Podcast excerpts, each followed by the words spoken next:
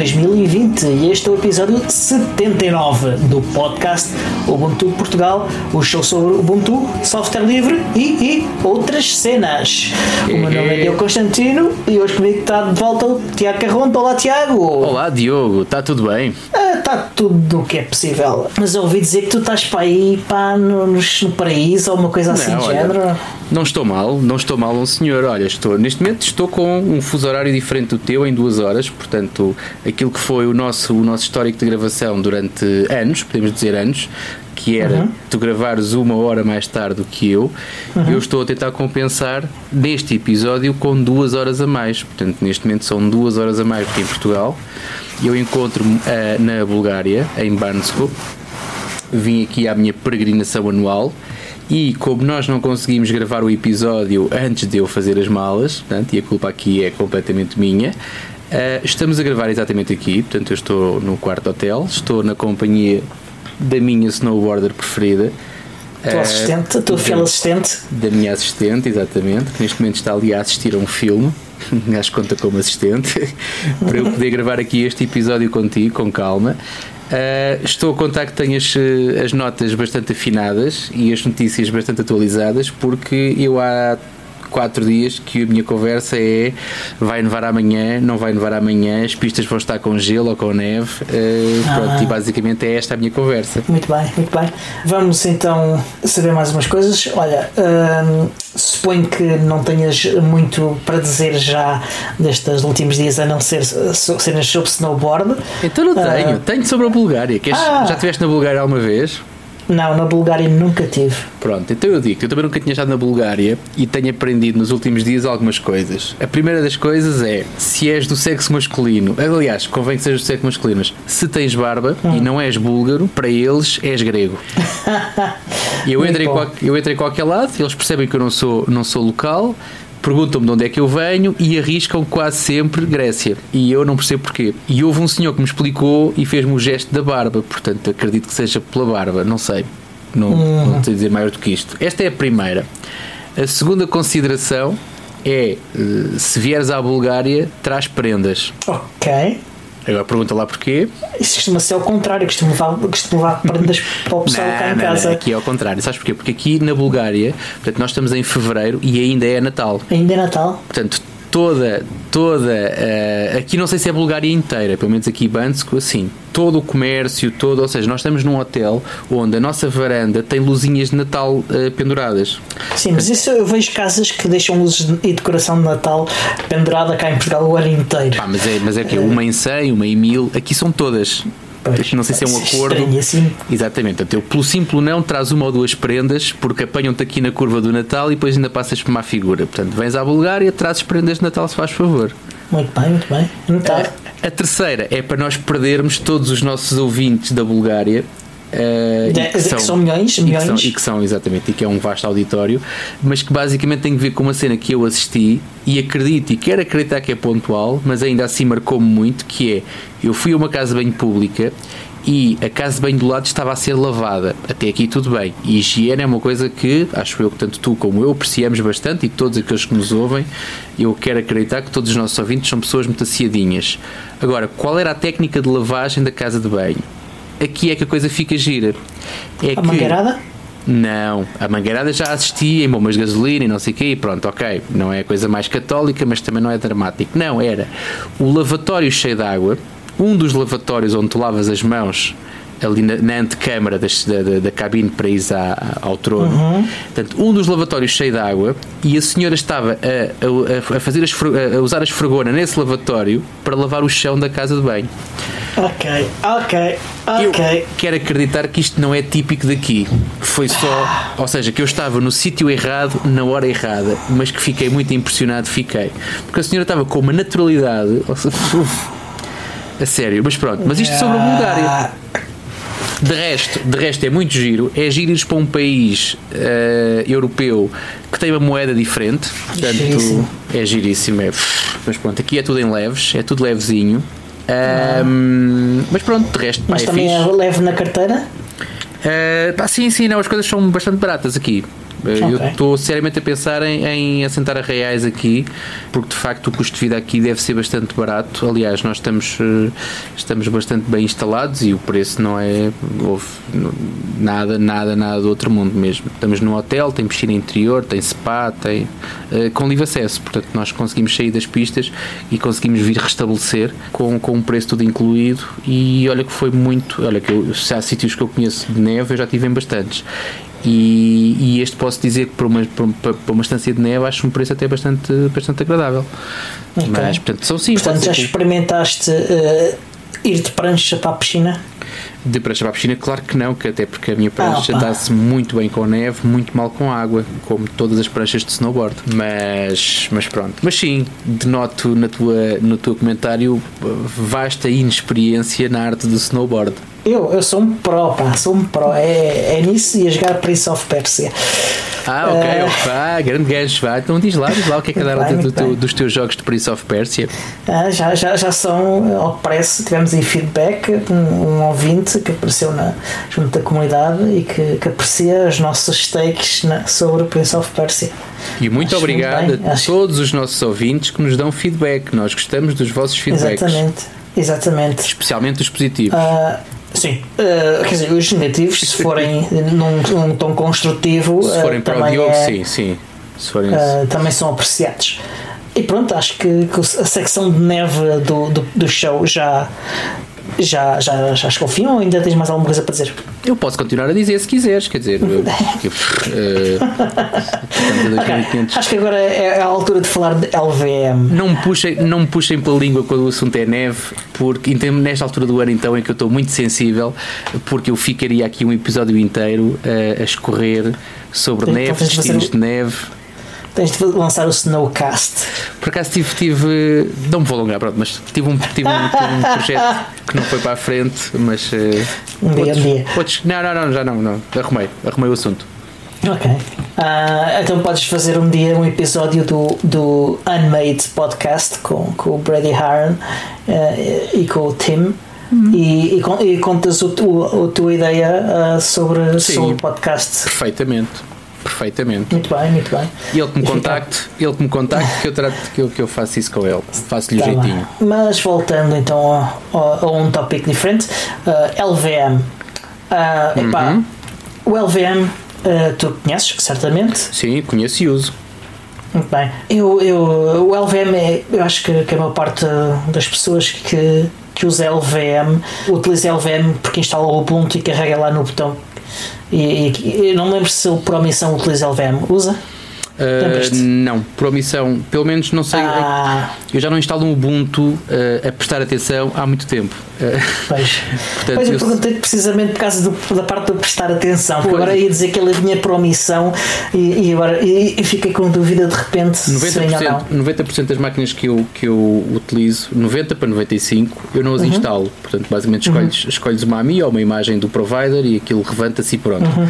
Yeah. não, não faço uma instalação. Ok. Há mesmo muito. Por acaso estou, estou agora em abril, devo fazer uma que é do meu, do, minha, do meu posto de trabalho. Mas normalmente não faço instalações. Mas tenho ideia que não, tens que ativar de tal maneira que. Ok. Uh, tu, o LVM vem por omissão se tu cifrares a tu, o teu disco inteiro. E aí Sim, o- isso de certeza. Pronto, exatamente. certeza. De resto, não. Até porque eu, quando fazia na formação, normalmente havia os arrependidos, que era aquela malta que tinha discos pequeninos e que depois se. Ah, pois é, ensinavam-se com um disco muito maior. Ora, ora, viste, como tu sabes, Ah, pois essa é. é. a grande vantagem do LVM. Mas diz-me o que é que tu nos queres contar mas sobre o mas LVM? cena é que eu, eu- eu às vezes uh, uh, esqueço-me do, do. acho que ele é subestimado. O LVM tem coisas fantásticas, isso é, é- esse exemplo que tu deste é, é um deles. Uhum. Uh, uh, poderes gerir o, o, teu, o teu storage de forma completamente independente da, daquele, aquele- da, de- da parte uh, lógica da parte física. Exatamente. Portanto, Uh, separas isso, uh, não interessa uh, para, para o teu particionamento quantos discos tens. Isso é uma parte fantástica e é provavelmente aquilo para o qual ele é mais usado, mas tenho a impressão que uh, as pessoas não têm ideia que, por exemplo, ele tem a capacidade de fazer snapshots. Uh, e snapshots basicamente é quando nós selecionamos um dos volumes que estamos a gerir com LVM, e depois uh, decidimos tirar uma fotografia ao sistema de fecheiros naquele momento a maior parte das pessoas que usa LVM e se não forem administradores de sistemas, eu acho que a maior parte dessas pessoas não faz ideia que o LVM tem esta funcionalidade. E, e, e, e pá, eu acho que, que, que achei importante lembrar às pessoas que de facto o LVM também tem esta funcionalidade de snapshots e, e porque acho que a maior parte das pessoas se esquece disso. E para fazer um, um pequeno backup uh, do, do, dos, dos vossos discos, uh, tipo a terem uma imagem momentânea de como é que era o vosso sistema, é, é, é uma funcionalidade interessante. Já usaste essa funcionalidade uh, de snapshots? Uh, não. Não, com LVM não. Aliás, nunca, nunca, nunca hum, usei LVM a pensar em snapshots. Eu também não, mas uh, aquele dia estava a olhar para o manual e por acaso porque estava à procura de uma coisa qualquer que já não lembro porque é que era, não tinha nada a ver com snapshots e, e calhou olhar para a parte dos snapshots e lembrei-me, epá, isto é verdade, isto já me tinha esquecido, isto faz snapshots também, pá.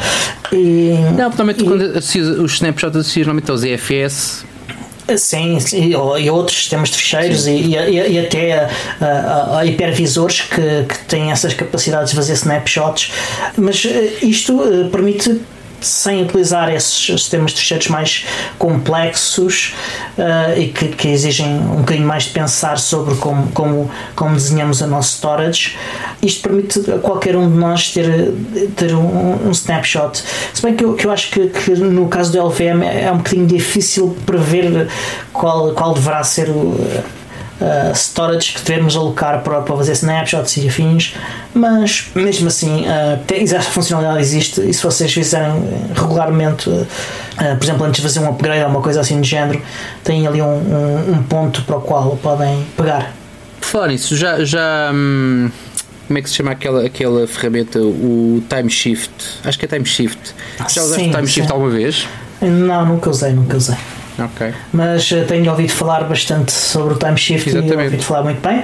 Mas neste caso existe, existe um, usar um sistema de fecheiros em específico, acho eu, BTRFS. Eu tenho ideia tenho que. Ideia que tenho ideia que tu podes usar aquilo agnóstico em termos de, de, Mas também não te sei garantir. Não te sei garantir okay. e também não vou procurar eu, agora. Eu, eu, eu, fiquei com essa ideia, se calhar estou errado, uh, mas se estiverem errado, olha, escrevam-nos uh, uh, para o endereço contacto, exatamente, arroba, contacto arroba podcastabuntu.org ou, ou digam-nos qualquer coisa no, no Telegram. Por exemplo. Ah, ou no Twitter, ou onde quer que seja. Nós somos fáceis de apanhar. Mas sim, continua. É, pá, Tens mais coisas para dizer. Outra ferramenta que eu acho que é muito subestimada e que me foi útil aqui há dias é o Netcat. Uh, não sei se conhece, usas o Netcat? Sim, sim, sim, sim, sim, sim. Uh, pá, o Netcat é tipo um Swiss Army Knife uh, das redes e, e, e aquilo que, que eu utilizei aqui há dias e, e, que, e que é para mim provavelmente a maior utilização que eu lhe dou é para testar uh, ligações a servidores que usam protocolos UDP. UDP, sim. Uh, sim, quando fazes, quando fazes, por exemplo, telnet é mais complicado conseguires. Eu, pelo menos, não tive, não tive resultados fiáveis. Se, se, se, tentares usar telnet com um servidor UDP, ele, ele provavelmente não te responde. Uh, responde, tens que lhe dar um switch. Mas tens. Ah, pois, sim. pronto. Okay, mas lá está, é mas não, é- sim, mas não é linear. Não é sim. linear. Uh, e com o Netcat é, é, é, super linear. Também tens de especificar que é UDP e não TCP, porque por emissão faz o UDP, faz TCP, desculpem. Mas sim, é uma daquelas ferramentas que, que a gente saca do, do baú de vez em quando e que é, é muito mais fantástica uh, do que a maior parte das pessoas lhe dão crédito.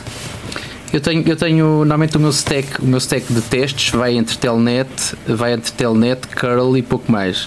Hum. E no outro eu, dia. Eu, eu gosto também do MTR que faz uma espécie de trace sim, route, sim, sim, mas que updata eh, mostra no ecrã. Eh, exatamente. exatamente. Também gosto, mas normalmente, mas, mas isso aí já é, já é eh, quando vou mais à frente. Agora, aquele primeiro embate, normalmente eu, eu desenrasco-me bem com o Telnet e com, com o Curl. No outro dia apanhei-me dentro de umas imagens Docker que não tinham Telnet, que não tinham Curl, ah. que não tinham. E aí é que tu tens que puxar pela criatividade. E então fui, dei por mim a usar o NC.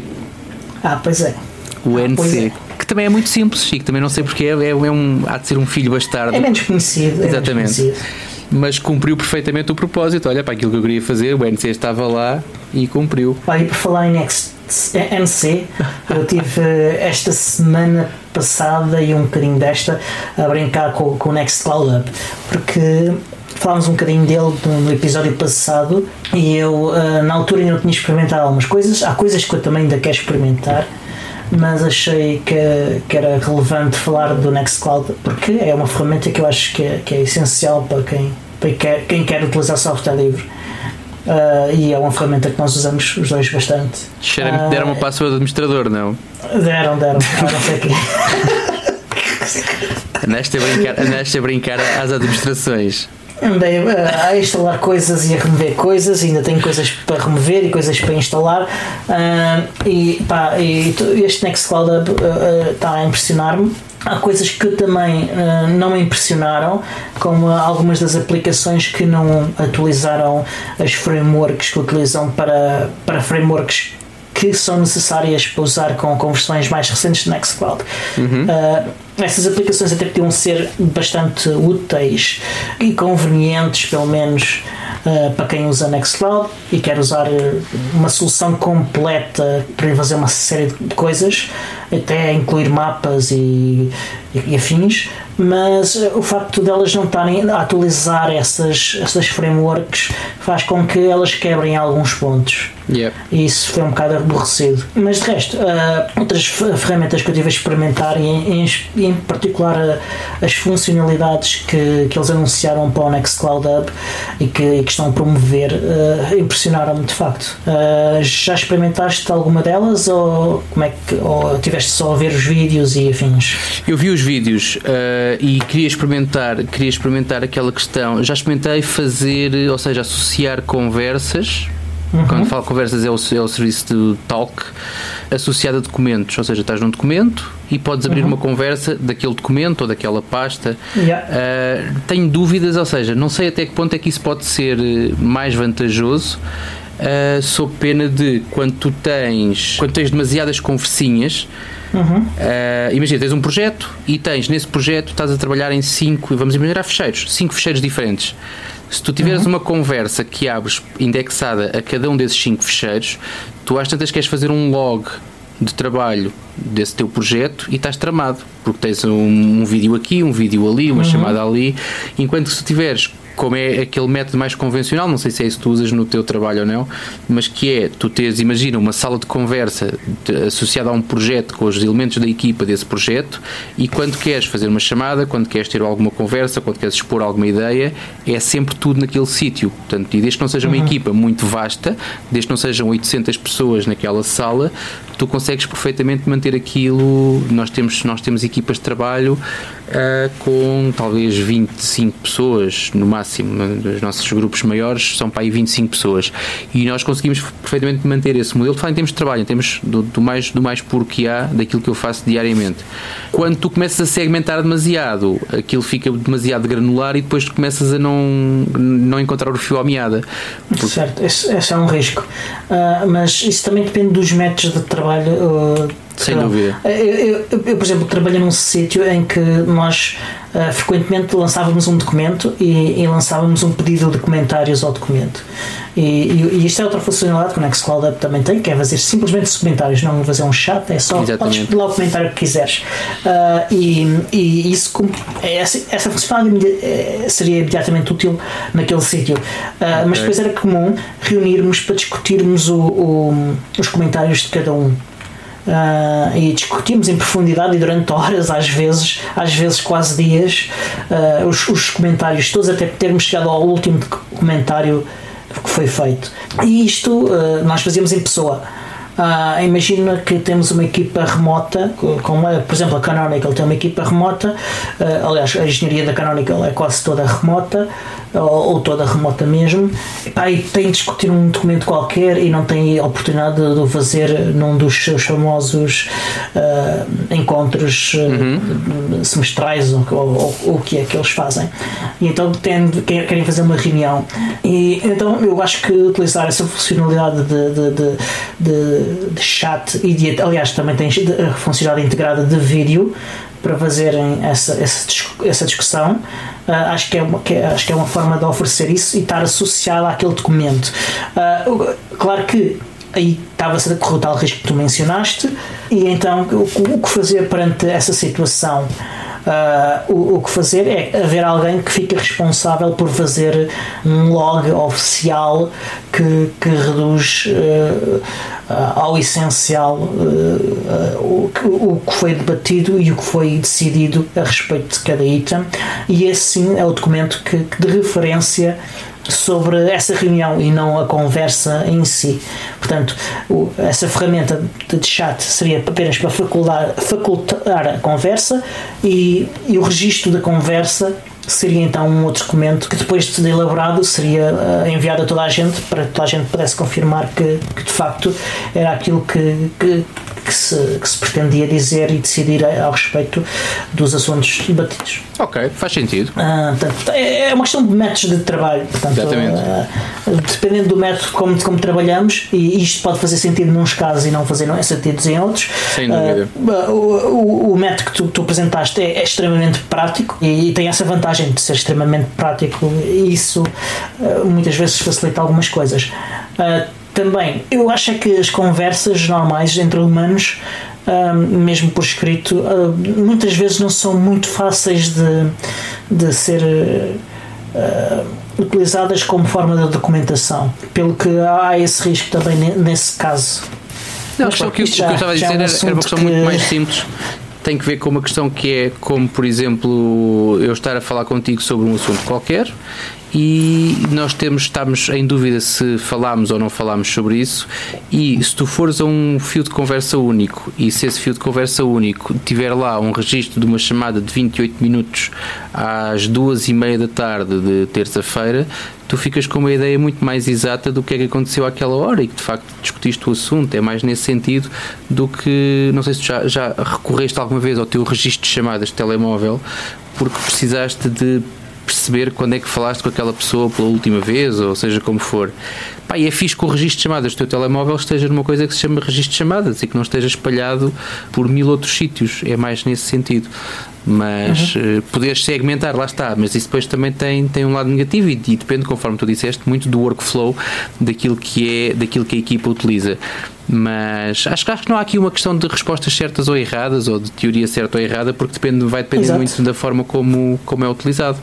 Agora é sempre bom. Aquilo uhum. que, eu, que eu queria confirmar contigo é a capacidade de, de, de, tu fazeres as comunicações indexadas aos documentos é a novidade do Nextcloud Hub. Agora, sim. fazeres comentários a um fecheiro ou um documento já existia, já existia ah, não já? Acho Portanto, que sim. Aquilo foi sim, só foi só ampliada a, a capacidade de, de, interação. E, e teres versões do documento também é algo que já existia já existia, antes. sim, sim, sim. sim. Sem são, são, são coisas que, que já existiam antes. Tens mais alguma funcionalidade uh, a assinalar? Uh, eu, tenho, eu tenho, neste momento, tenho estado a perder funcionalidades, ou seja, aquela que, por exemplo, a questão das passwords. Eu tenho, estou muito, estou muito curioso, ou seja, estou muito ansioso, não é curioso, estou muito ansioso para que de facto o cliente de e-mail fique mais um, utilizável. Não uhum. é que uhum. ele não seja utilizável, só que ele tem poucas funcionalidades ainda e, e, eu tenho muita vontade de que aquilo seja um cliente de e-mail a sério, porque acho que vai ganhar, vai ganhar todo um novo, todo um novo ânimo, porque okay. sinto, sinto que, pá, que é, é limitado. Ou seja, é, é o cliente de e-mail é uma coisa que eu ainda não experimentei. Está uh, tá na minha lista de, de, coisas para testar em breve e nos próximos dias vou fazer o setup de uma conta no, num, num Nextcloud Hub e Exatamente. vou experimentar isso e depois digo, dou o meu feedback então. Aquilo tu tens que ser, mas isso não me choca nada. Tens sempre ter uma conta, ou seja, aquilo não funciona como servidor de e-mail, pelo menos que eu saiba. Sim. Tens sempre ter não, um servidor, um provedor de e-mail e aquilo funciona como um Thunderbird. Uhum. É um mero cliente Pode de e-mail. Pode ter o teu próprio servidor de e-mail e ele também integra com isso. Exatamente. Agora, a questão é, e, e, e, nós já falámos aqui muitas vezes sobre aquela questão do Ubuntu Phone, de uma coisa que eu acho que é uma funcionalidade básica, que é de gestão de passwords. Lembras-te? Nós falamos sobre isso sim, várias sim, vezes. muitas vezes. Exatamente. O browser não tem qualquer gestão, qualquer gestão de passwords, não tem forma nenhuma de. As passwords para o browser do Ubuntu Phone são um alien completo. Agora, aquilo que eu sinto, e agora tenho, e para mim é uma funcionalidade considero como básica para qualquer utilização. Quando tens um cliente de e-mail e tu não consegues mover uma mensagem para uma pasta, ou seja, tens ali um, um e-mail que é sobre, uh, sobre o podcast Eu tenho uma pasta na minha conta de e-mails que é a pasta podcast. E eu quero arrumar essa mensagem na pasta podcast. Uhum. E o cliente de e-mail não permite isso.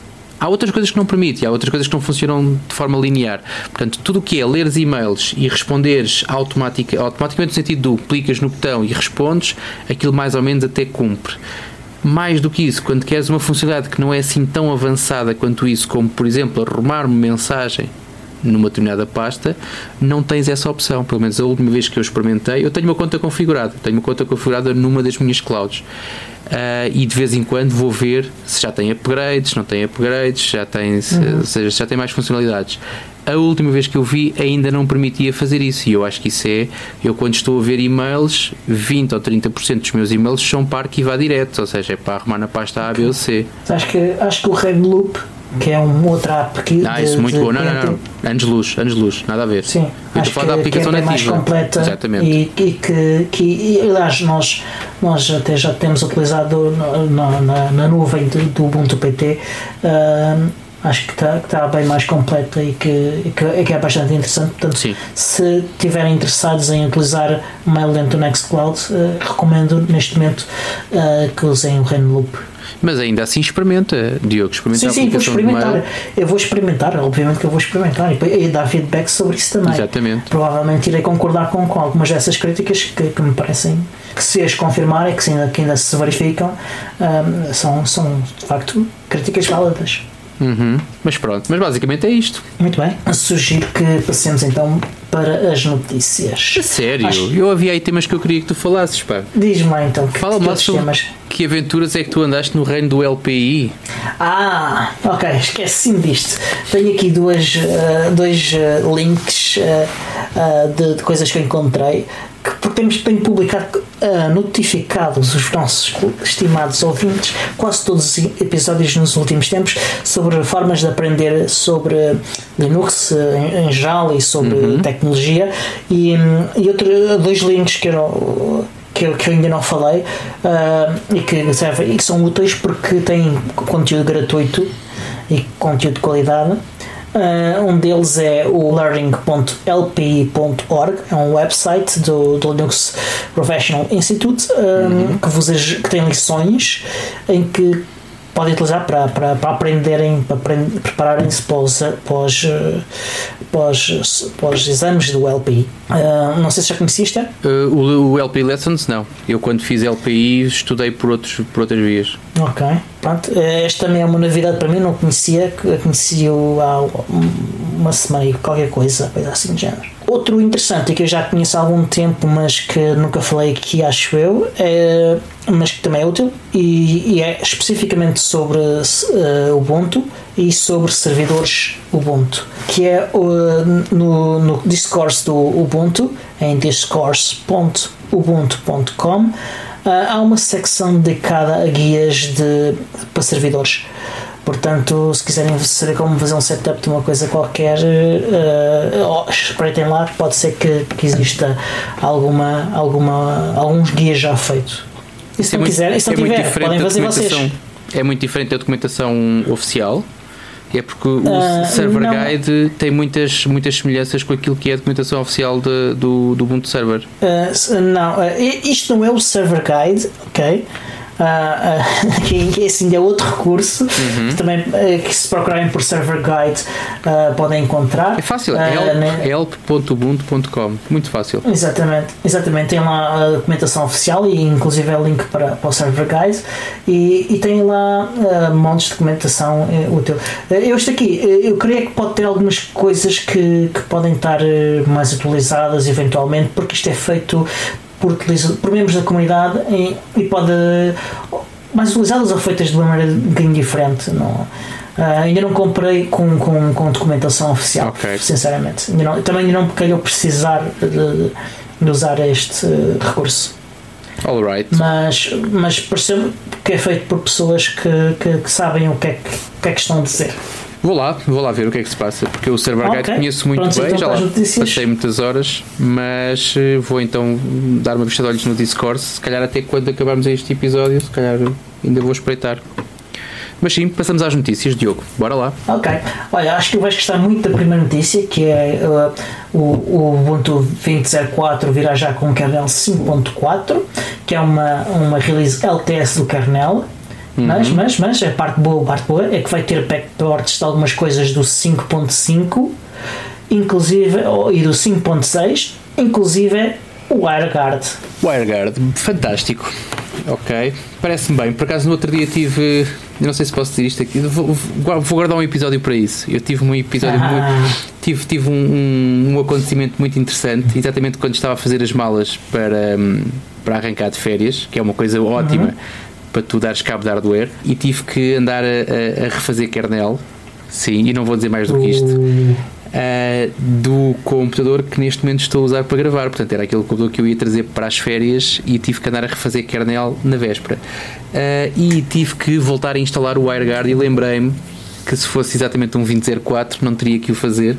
Uh, tive que voltar a instalar, apesar do WireGuard estar instalado, tive que voltar a instalar o DKPMS uhum. uh, do WireGuard, do VirtualBox e mais um ou outro que, que entretanto eu tinha e já não me lembro. Uh, uhum. Portanto, essa vai ser interessante. Agora, mais interessante ainda, é uma coisa que eu também ainda não tenho e que gostava de ter e que ainda ninguém me confirmou, porque eu ainda não perguntei, que se o Network Manager vai ter também por omissão a gestão do, de ligações WireGuard. Porque eu não sei. A versão mais recente do Network Manager tem, só que uhum. eu, como estou em 1804, o meu Network Manager ainda não tem e eu não tenho nenhum uhum. PPA nem nada para fazer upgrades. É para não apetece estar a mexer muito com uma parte tão crítica para mim uhum. como é o Network Manager, mas uh, gostaria muito de eu poder ativar desativar ligações WireGuard conforme ativo ou desativo OpenVPNs, conforme ativo ou desativo Wi-Fi. Oh yeah. yeah. Uh, OpenVPN que ele, que ele também já faz, e, e VPNs Cisco e VPNs de outras coisas também. Exatamente, exatamente. que faz todo o sentido que também, ansioso. também esteja lá e vou repensar algumas das minhas metodologias quando isso acontecer. Uhum. Tenho algumas coisas que, que, quero resolver e que só as vou resolver quando o Network Manager me permitir essa, essa gestão facilitada. Mas sim, são boas notícias. Vamos aguardar. Também estamos quase Acho lá. Estamos em fevereiro. Notícias, sim, sim, sim. sim. Uh, olha, uh, e mais no departamento das boas notícias temos a release do Ubuntu 18.04.4 uh, que com uma nova Hardware Enablement Stack. Uhum. Os, os, estes releases de ponto servem para termos imagens mais recentes, já com as atualizações mais recentes, e também uhum. para, para, introduzirem estas Hardware Enablement Stacks novas, uh, que é o suporte para hardware mais recente, ou, ou melhor, o suporte para hardware que já existe, que são depois uh, também colocadas uh, em versões anteriores de versões LTS do Ubuntu. Já instalaste alguma imagem com 1804.4? Uh, já instalei, não, mas fiz upgrade. Não sei se conta. Ok. E tenho, e tenho a última hardware enablement stack, exatamente porque sexta-feira tive que o fazer. Ah, ui, esse, próximo episódio promete. Está bem, Deixa, ainda estou a fazer o, ainda estou a fazer o luto. Portanto, como ainda estou a fazer hum. o luto, ainda é muito cedo e ainda estou em modo de férias, mas talvez no próximo ou talvez no outro seguinte eu possa então contar aquilo que foi a minha aventura e dar alguma documentação útil também para. Hum, para se alguma vez acontecer aos nossos ouvintes poderem, poderem beneficiar com a minha experiência, a minha má experiência. Uhum. Mas pronto, teve um final feliz, posso dizer isto também, teve um final ah, feliz. Ok? fofo e não foi ao fim de muitas horas, não foi preciso nada do outro mundo. Mas pronto, adiante. Okay. Budgie. Ótimo, Budgie, exatamente. Uh, se, olha, se gostam de Budgie, se gostam do Ubuntu, vocês de certeza vão gostar do Ubuntu Budgie. Uh, e se querem contribuir para a comunidade, a equipa do Ubuntu Budgie está à procura de um, de um ou mais contribuidores que cuja língua nativa não seja inglês, ou seja, uh, muitos dos nossos ouvintes podem concorrer a esta vaga uh, de contribuidores do, do Ubuntu Budgie. É claro que também têm que falar inglês, porque a equipa fala inglês entre eles, é a língua mais uh, que facilita mais comunicação no mundo, diria eu. Quer dizer, pelo menos no mundo não chinês. Infelizmente, um, pois. Cuidado, palavra proibida. China, nesta altura, é uma palavra proibida. Olha que eu ando aí a fugir dos chineses, pá. É pá, não, eu dou um grande abraço. dou isso a todos um grande abraço. Mas de máscara. sem, sem, sem máscaras, não tenho medo. Uh, pois tu não tens eu, filhos, não é? Eu percebo. Pá, eu, tenho, eu, eu bebo água ardente. Uh, Vá, adiante, siga. Então, a comunidade do Mundo uh, Budget está à procura de ajuda. Se quiserem dar contribuições, uh, deixo aqui no, nas notas do episódio um link para, para o tweet do Ubuntu Budget, onde podem aprender detalhes sobre este, sobre este processo e sobre como podem ajudar. Ok, parece-me bem. Só tens alguma, tens alguma informação adicional sobre porque é que uh, uh, a linguagem não nativa é assim tão relevante para esta. Sim, eles querem pessoas que ajudem com a gerir traduções de, de outras línguas que não inglês. Mas para isso não é preciso um ah, developer, é preciso um tradutor. Eu explico-te porque é que a maior parte dos nativos de inglês não fala mais nenhuma língua. Ok. Sim, mas, eu, mas não é isso que eu te estou a dizer. O que eu estou a dizer é que se tu queres alguém para gerir traduções, tu não procuras um developer, tu procuras um tradutor. Uh, eles querem um tradutor que também saibam fazer desenvolvimento porque querem também uh, fazer melhorias a nível da tecnologia uh, que, que, permite integrar diferentes linguagens e, e tudo isso. Ok, é que eu conheço ótimos developers não nativos em inglês e que são uhum. péssimos uhum a traduzir seja o que for. Aliás, são Acontece. péssimos executantes da língua nativa. E estou a falar especificamente do português, como é óbvio. Portanto, sim. é, é demasiado é, arriscado. É acho que é comum em todas as línguas. Mas sim, uh, quer dizer, uh, acho que, que, também deve haver alguns que, que não que, que são bons uh, falantes da sua língua. Só acho é que se eles querem um developer, pedem um developer, se querem um tradutor, pedem um tradutor. Se cá estejam é, tão esbaralhados. Eu acho que, que eles querem uma, uma posição que, que está ali de charneira. Polivalente. Que, exatamente. Porque querem fazer algo específico com a tecnologia, uh, mas que precisam de que essa pessoa consiga compreender uh, línguas diferentes e, e, e, acho que essa é essa a, a circunstância que, que okay. esta procura. Está bem, tudo bem. Curiosidade, Olha, a minha pelo menos, desfeita. Exatamente. Mas uh, oh, dá uma vista de olhos no, no, no, no pedido deles e, e, deve haver mais detalhes. Está bem. Também pedir ajuda está a equipa do Ubuntu. Uh, estão a fazer um call for testing do Steam na, no 2004. Uh, eh, neste caso foi o próprio Martin que pediu ajuda. Uh, ele está a dizer que está interessado uh, em pessoal que, que fez clean installs, upgrades e, e inclusive de, de installs de, de Steam uh, e que queira fazer instalações novas e remover instalações existentes e, do Steam Uh, também que deem feedback sobre o Steam Controller e, e, dispositivos de VR, tudo isso. Há um link para o Discord do Ubuntu onde há todos os detalhes, inclusive o PPA temporário que vai ser utilizado para isto. Tenho a certeza que vai haver uma catadupla de testes e de testers, porque uh, aquela gente toda que estava apoquentada com não haver. Uh, binários de 32 bits porque uh, deixar de suportar os jogos. Acho que essa malta toda, agora que o Canonical está a pedir testes, vai de certeza contribuir imenso para, para, para estes testes. Não achas, Tiago? Então não acho. Então, a, malta, a malta é tão boa a queixar-se como é boa a, a arregaçar as mangas e a, e, a, e a trabalhar em prol das causas. Portanto, claro que sim. Então. Eu também tenho a certeza que sim. Mas pronto. Estou cheio de fé. É, não é? Claro que sim. Uh, e vai ser um grande sucesso. Upa, upa, uh. Adiante, meu caro, adiante.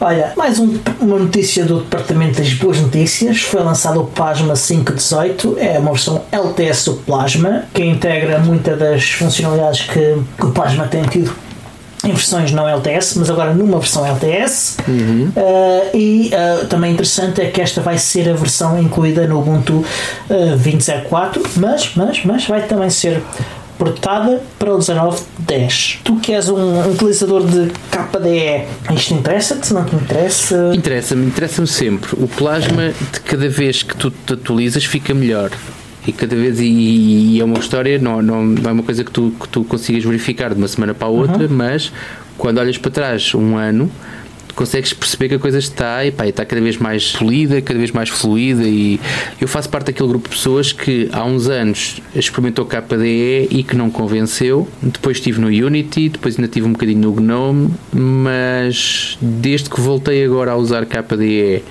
e que ele me tem, no princípio não me convenceu muito, honestamente. Eu é que fiz aquele esforço de olha, deixa-me lá ver como é que é, uhum. até por questões profissionais. Uh, neste momento, se instalar um computador para uso pessoal, que não tenha qualquer obrigação profissional, eu vou usar certamente algo com KDE ou um Kubuntu, ou um KDE Neon, ou uma coisa do género, uhum. mas será certamente um KDE e terá naturalmente Plasma, portanto tudo o que seja um, tudo o que seja melhorias no, no plasma a mim agrada-me, claro que sim, porque me toca no meu dia a dia. Olha, então uh, acho que vais gostar de ver o vídeo oficial da apresentação. Eles fizeram, eles, cada vez que fazem uma release LTS, fazem um vídeo uh, a apresentar essa release uhum. uh, e, e, acho que, que, toda a gente que, que está interessada, pelo menos em saber em detalhe o, o que há novo uh, vai querer ver esse vídeo. Agora, em, em forma resumida, uh, uh, o que é que há de novo?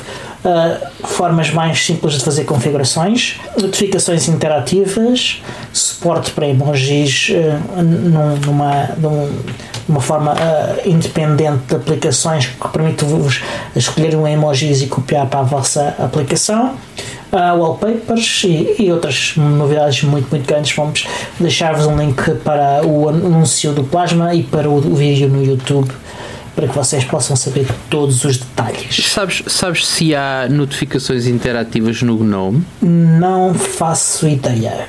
Ok. Uh, por omissão, creio que não. Uh, não sei se há alguma, uh, alguma extensão que, que permita fazer isso. Não é porque dá mesmo muito jeito. É, aquela, é um bocado a semelhança daquilo que acontece com os telemóveis, quer dizer, tu notificas qualquer coisa e vez ter que ir à aplicação, uhum. fazer qualquer, ter, tomar ação, consegues, consegues uhum. logo ali reagir, o que é ótimo, mas, sim, sim. mas pronto. Concordo que sim. Uh, sei que dá, por exemplo, para, quando tens notificações de algo, de montares um file system, se clicares nessa notificação, consegues ir para esse file system. Exatamente. Tirando isso, não sei, não, tô, não me lembro de mais nenhuma notificação que tenha mínima utilidade além de notificar. Ok. Portanto, também não vou dizer que não de certeza absoluta, mas não me lembro de nada além disto e também não diria que isto é particularmente interativo. Ok. Ora, já interativo seria teres que fazer upgrade de Windows 7 para Ubuntu. já fizeste os teus upgrades todos de Windows 7 para Ubuntu, Tiago? Há muito tempo que não faço um upgrade do Windows 7 para Ubuntu, mas, eh, mas sim, mas estaria certamente nos meus planos se eu me cruzasse com algum Windows 7 hoje. É verdade. É chegou ao fim de vida. Uh, sim, uh, o, Ubuntu, o, desculpem, o Windows 7 chegou ao fim de vida, já não tem mais updates, o que significa que houver, se houverem no, uh, novos falhas de segurança que vocês vão estar completamente desprotegidos. A solução, segundo a Canonical, aquilo qual concordo, é fazer um, um upgrade para o Ubuntu. E para vos ajudar com isso, a Canonical lançou uma série de artigos sobre como fazer isto. uh, o primeiro tem a ver com considerações sobre hardware e software, uh, o que existe no Windows, o que existe no Ubuntu, o que é, o, o que, é, que, é, o que é comparável com o que e, e afins. Uh, o segundo artigo é sobre como instalar o Ubuntu e tem lá um guia super completo. Eu diria que é um dos guias mais completos sobre, sobre o, o, o, o que devemos fazer para nos preparar para instalar para o Ubuntu.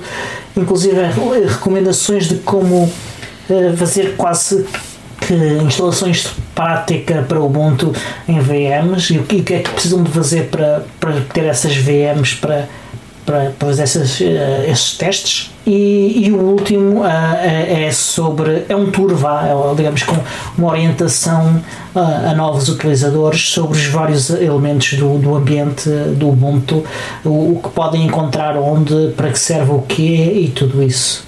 Uh, parecem artigos muito, muito bem escritos, super interessantes uh, e acho que, que, é provável que, que não, até as pessoas mais experientes que, que leiam um, os artigos que aprendam alguma coisa nova. Só falta aí um, um, ponto que é como recuperar o disco rígido que a Free Software Foundation enviou à Microsoft a pedir o código fonte do Windows. Yeah. Estava Eu a contar com não um vai tutor- acontecer. Pois, estava à espera que esse tutorial aparecesse aí alguns no meio destes três. Mas, mas pronto, mas olha, não é, não também, é mau. e também não acredito que a Free Software Foundation esteja mesmo à, à espera que isso aconteça. Ah, A esperança é a última a morrer, meu caro. Temos que praticar mais o otimismo. Nós somos muito pessimistas. Nós, povo português, eu já pratiquei hoje o otimismo. Pronto. Hoje, é hoje já que- pratiquei, já fiz a minha parte. Hoje, já, já quando acreditei ali na, no- nas contribuições massivas da comunidade a testar o Steam, foi a minha contribuição ah, para, para o otimismo. És ruinzinho, pá. Só um bocadinho, só um bocadinho. Então Olha, vá, estamos despachados de notícias, não é? Notícias hoje é, é É. tudo, é tudo. Conseguimos fechar, Sim. conseguimos fechar a checklist. É verdade, pá. Já não fechávamos uma checklist de notícias há muito tempo. Raríssimo, Ah. olha, vês? Eu vou começar a fazer aqui os episódios todos da Bulgária, que é para cumprir aqui o planeamento à risca. É verdade, é verdade. Para a semana venho para aqui outra vez. Pagas. Apresentas despesas ao nada. Tem de ser os patronos, tem de ser os patronos. Ele vai à patronagem, toca a chegarem-se à frente. É verdade. Ah, se tivermos para aí uns mil patronos, é capaz de já dar para qualquer coisa. Sim, com mil Ah, patronos já- já dá para qualquer coisa, sim. Ah, portanto, já sabem, patronos, cheguem-se à frente. Com mil patronos, eu digo já, lanço já aqui o desafio. Com mil patronos, eu venho aqui à Bulgária fazer um remake daquele jogo do Ubuntu Touch do pinguim que anda de barriga na neve. Eu farei. À, à- Pessoal, quando, quando chegamos, à frente. Pessoal, quando tem a mil patronos, eu, eu sou o pinguim. Muito boa. Pessoal, Ok. tem que chegar à frente. Portanto, organizem-se lá, façam como entenderem. Não, nem quer saber, nem quer saber. Eu já sou patrono, portanto não posso fazer mais do que isto. Pois, eu Eh, também, eu também. Portanto, Agora façam a vossa parte. O podcast precisa de vocês. e, faço, e vou com uma GoPro na testa, que é para que, é para que eu. Muito bom. E ainda arranjo, um bom. amigo, ainda arranjo um amigo para me filmar de costas, que é aqueles dois planos do, do, do jogo. Portanto, está feito o desafio. Levas a tua assistente a filmar-te de costas. Ah, olha, com o nível que ela está a evoluir, olha que sim, senhor. O difícil vai ser ela ficar atrás de mim, porque ela já, Ah, já se quer despencar para a frente, mas pronto. ah. Mas sim, Muito ficamos, ficamos com essa. Continua. Então vamos lá. Não vamos quebrar aqui o planeamento. Continua. E temos aqui um- mais uma secção que nós fazemos de vez em quando, mas já não fazemos há muito tempo. É uma secção de descobertas. Sim. neste caso são duas descobertas que eu fiz no, no Ubuntu Touch, duas aplicações. Uma chama-se Onion Browser, que é uma versão experimental e não oficial do, de um browser com, com, que usa Tor. Sim. É feita pelo Aaron Kimming, ah, que também foi o autor de, de um cliente não oficial de mensagens para Signal, o Azolotl. Sim, ah, espero, ter, oh, espero ter dito bem. E, e que vocês podem experimentar. Ah, já experimentei o browser, funciona bem. Ah, é baseado no, no, no código ah, do browser do Ubuntu Touch. Pelo que algumas das funcionalidades de proteção contra fingerprinting ainda não existem. Ah, mas ah, o resto das funcionalidades de utilização de Tor ah, parece-me que estão lá e que funcionam. Portanto, quem quiser navegar de forma mais anónima ah, no Ubuntu Touch já tem uma hipótese. Mas já existe um Onion Browser, não sei se é no Android, se é no desktop, como é que se chama? Não, no desktop chama-se Tor Browser. Sim, Eh, é no Android. No Android é que já existe um Onion Browser. Sim. Olha, acho que, é bom, é bom para toda a gente. Olha, algo novo que eu tive a experimentar, que é relativamente novo, mas já tem alguns meses, é uma coisa chamada Pure Maps. É uma aplicação de navegação GPS baseada em Mapbox Uhum. e que tem funcionalidades que não existem no UNAV. Inclusive eh, tem forma de, de ver imagens de, de satélite eh, do- dos locais onde, por onde estão a navegar e de ver eh, o mapa de uma perspectiva diferente que, que facilita a navegação e que é comum né, em, em outras aplicações de navegação por GPS. Uh, e, e que de facto facilita a, a navegação a quem está, por exemplo, a conduzir e, e, não, e não tem tanto tempo para absorver tanta informação do, do mapa e, e localizar-se e o que é que vem a seguir, o que é que não vem a seguir. Uh, portanto, acho que está tá uma aplicação super interessante e que, e que eu recomendo. Tem mapas temáticos. O que é que queres dizer com temáticos? Uh, eu lembro de falar com. Não lembro com, com quem, mas alguém do OpenStreetMap que um dos passos, ele já tem, o StreetMap tem, desde estradas a caminhos pedestres, a trilhos de BTT uhum. e uhum. esse tipo de coisas, eles iam uhum. saltar uhum. para uma área que me interessa bastante e que está extremamente relacionada também com as condições em que eu estou a gravar este episódio, que é eh, coisas como mapas de pistas distâncias de ski, por exemplo, em que são coisas eh, demasiado hum. específicas e que o StreetMap estava eh, a ponderar condições e que eu acho que é sempre dificílimo de fazer Aliás, uh, as coisas piores que existem numa estação de ski são sempre os mapas das pistas, porque é sempre muito difícil tu conseguires pôr as várias frentes da montanha num único plano uhum. uh, e de uma forma lógica. Mas, mas o StreetMap estava a tentar fazer isso. Não sei se o Pure Maps não tem essa funcionalidade. Não, não faço ideia, porque eu não procurei por uma coisa desse tipo. Okay. Uh, vou procurar e depois digo qualquer coisa no próximo episódio. Parece-me bem. Muito bem. Olha, e está então na altura para a nossa agenda. Ora, boa. Uh, dia 7 de março temos o Open Data Day no Porto. Podes falar um bocadinho sobre este evento só para as pessoas saberem o que é que é um Open Data Day? O Open Data Day, agora apanhaste-me aqui distraído, porque nós já falámos tantas vezes do Open Data Day que das ah, últimas okay. três vezes nós fizemos só referência à data e ao local e pronto, e eu não tenho uhum. aqui nada nas notas. Epá, e estou em modo de férias, meu, não, não, não então, me passo essa rasteira. Ouçam, ouçam para trás. Anterior. Exatamente. O anterior não, o anterior não, nós no anterior já falámos muito, muito de raspão. Ok, ok. Foi para aí então, há três episódios, talvez. Okay, são então, todos. Uh, histórias. Provavelmente ainda gravamos mais um episódio antes do, deste dia. Sim. Uh, e, e, e, aproveitamos para compensar os Exatamente. para esta Faz nossa grave falha. Uh, tu consegues falar um bocadinho sobre a hora Ubuntu do mês de março? Essa sim. Exatamente. Essa sim vai decorrer uh, em Sintra, no, no, no, fam no famoso Saloon. Ou, aliás, a hora Ubuntu vai ser no, no Chalet 12. Chalet 12, é exatamente. No mesmo dia vamos também para o Saloon, mas só depois da hora Ubuntu. Uh, a hora Ubuntu vai ser uma apresentação feita por mim uh, sobre o Ubuntu Touch e sobre a sua importância uh, no ecossistema de, de, de móvel e, e, e, as razões uh, pelas quais se devem juntar à, à nossa revolução de, de libertação dos, dos dispositivos, de, das garras do, do, dos, dos, grandes monopolistas. Uh, em seguida, como já vos disse, também no dia 12 de março vamos para, para, para o Saloon. A hora Ubuntu é às 6h30 e o Saloon é às 8 horas. Portanto, juntem-se a nós e venham daí. Entre 26 e 28 de março vai acontecer também o Pixels Camp.